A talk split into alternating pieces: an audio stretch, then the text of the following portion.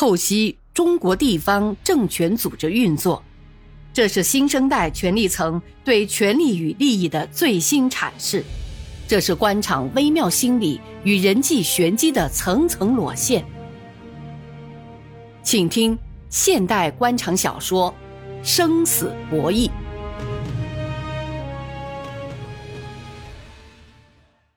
南岭村发现的情况给李树生心里触动很大，他感到羞耻，感到内疚，也感到失职。身为新阳市委书记，在自己眼皮底下竟然出现了如此滑稽的先进典型。一个好端端的近郊村，本来完全可以利用近郊优势发展的更快更好一些，让老百姓生活的更好一些。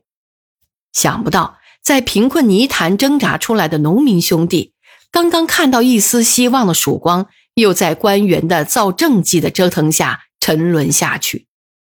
一块块金光灿烂的光荣匾额，一面面血红的先进单位锦旗，一张张耀眼的光荣榜，吞噬的却是老百姓的血汗，掩盖的是官僚主义、形式主义的罪恶。离开南岭村。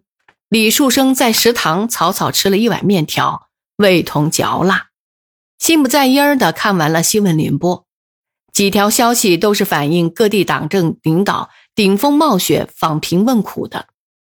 李树生再也看不下去了，从沙发上站起来，大口的吞云吐雾，围着沙发转圈儿，不时走上阳台，呼吸冬夜的雾气。他没有一点倦意。共产党人常挂在嘴边的是党性，坚持党性原则是同一个党员的起码要求啊。一个人要讲良心，这是做人的基本要求。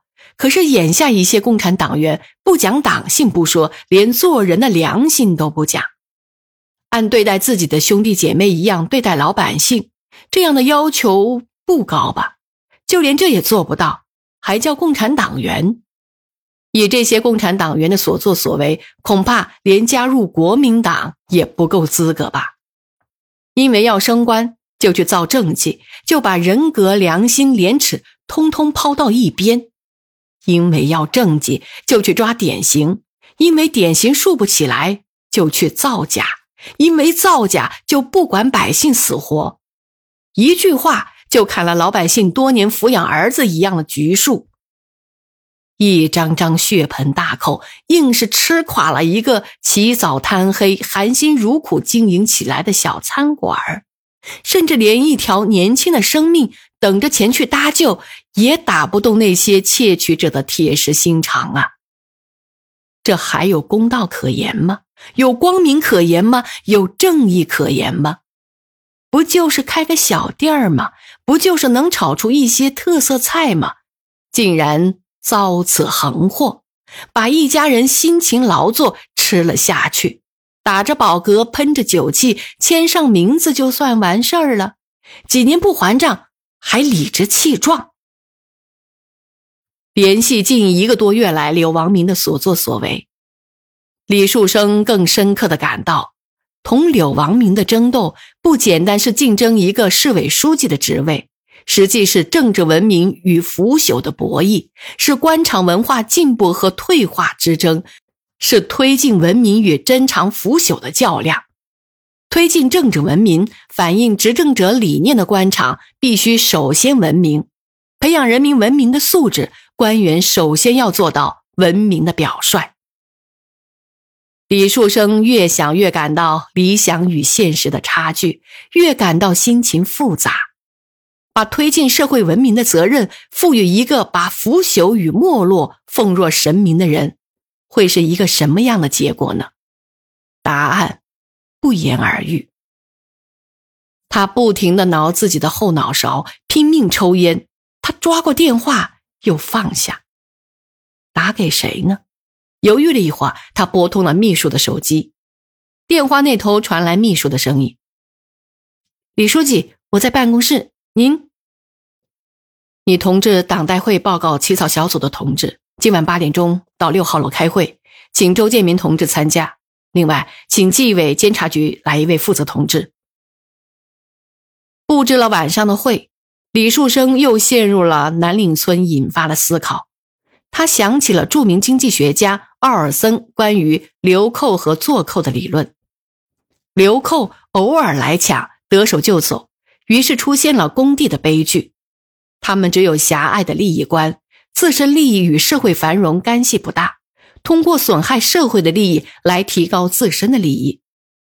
流寇见机就杀，见东西就抢，捞一把是一把，最后可供他们抢劫的东西。越来越少了，而做寇注重涵盖利益，自身的利益与社会的繁荣密切相关，把地方占领起来，把这块领地收取保护费，这块地方财富越多，自己的收入也就越多。为了保护自己的利益，所以也要保护老百姓的利益，防止流寇来抢劫。他更注意把鸡养肥了再杀。做寇待的时间越长，老百姓就越安宁，就越注重发展经济，得到的保护费也越多。所以，统治者的眼光要长远，涵盖利益越多，这就是老百姓希望五皇万岁的原因，而不愿经常换皇帝，谁也不愿为一条恶狼。市、县、乡各个部门发给南岭村的锦旗、匾额、镜框。实际同流寇盘剥农民没有两样，他们把南岭作为一块工地，大家都来放羊，直到长不出草为止。想到这里，李树生不禁一个寒战：一个同人民利益相背离的基层组织，怎样去治理呢？权力真是个说不清的东西，它落在窃贼手里是一把钥匙。用它打开别人的金库，疯狂的劫取财宝；可以打开美女的闺房和心扉，尽情的淫乐；可以用它鱼肉众生，横扫政敌；爬在金銮宝殿上接受群臣的朝拜；可以用它打开醉生梦死的娱乐之门，享受人生的癫狂。当然，最后必然也给自己启开地狱之门。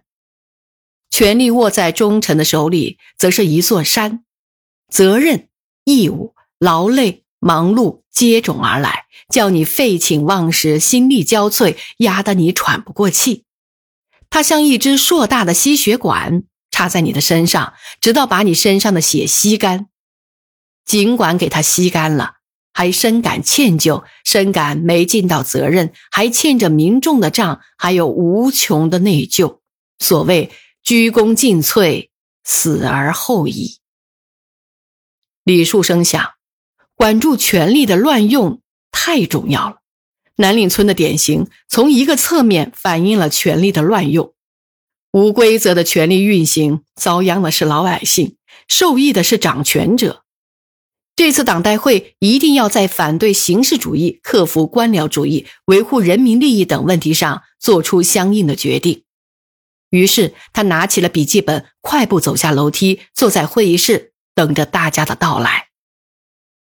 八点钟不到，与会的同志都到齐了。李树生一脸严肃，既不同大家打招呼，也不示意，脸朝着会议室中央悬挂的那盏灯出神。一团烟雾始终缠绕在他的头顶，一张冷峻的脸都有些模糊了。大家看得出会议的气氛有些不同寻常，也就互相免了寒暄。不声不响的找到自己合适的位置坐下来。秘书此时凑到李树生跟前，告诉他：“人都到齐了。好，咱们开会吧。今晚这个会我是提议临时召开的。据说政府柳市长今晚也在开一个重要会。”说到这里，他用眼睛扫了一下参加会的人。这一段时间，我和一些部门的同志下工厂、农村。看了一些典型，一方面为新阳的发展势头感到振奋，也启发了我们的发展思路；另一方面，也看到了一些我们坐在办公室里闻所未闻的创新。李树生就把在南里村看到的先进和自己的感受向与会的同志讲了一遍。谁说不是创新呢？这样的先进，至少在全省其他地方还没有报道过。同志们，还没有过哪一个现场，一个有责任心的共产党员，一个有正义感的公民，你看了都会有心灵上的震撼。唐代政治家柳宗元说：“苛政猛于虎。”我看现在的官僚主义、形式主义也猛于虎啊。他接着说：“同志们负责党代会报告起草，党代会要向全市党员干部报告。我们把南岭这样的情况报告给全市党员，他们会答应吗？那么我们新一届市委怎样加强自身建设呢？我们该给全市人民一个什么样的形象？我们下一个五年给他们做些什么？是光荣榜的风光，还是要生活的殷实？”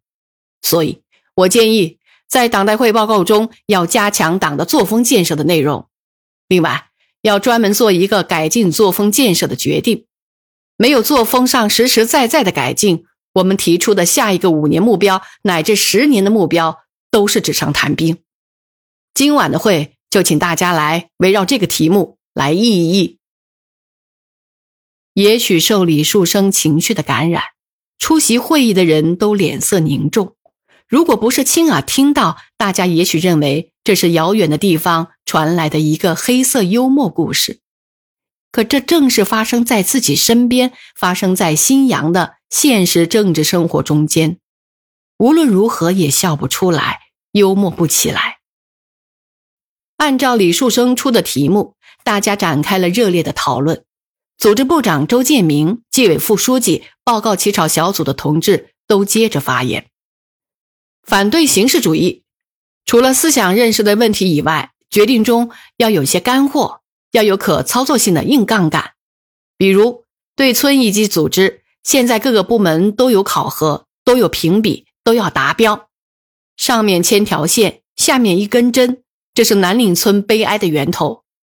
我建议从今年开始，除了村党支部的评先外，其他各部门一律升到村级的评比考核。达标全部取消，党支部的工作可以反映在各个方面，保留这一项就够了。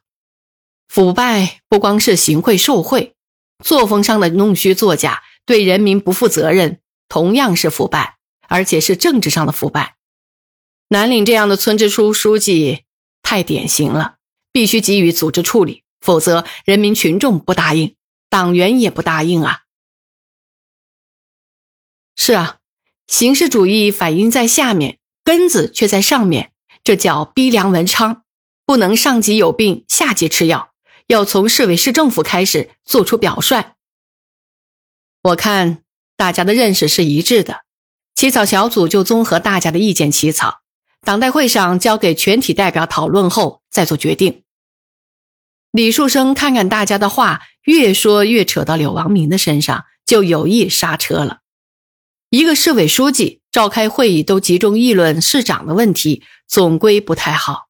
尽管是事实，但他是一个讲党性、讲原则的人，为人处事有个规矩。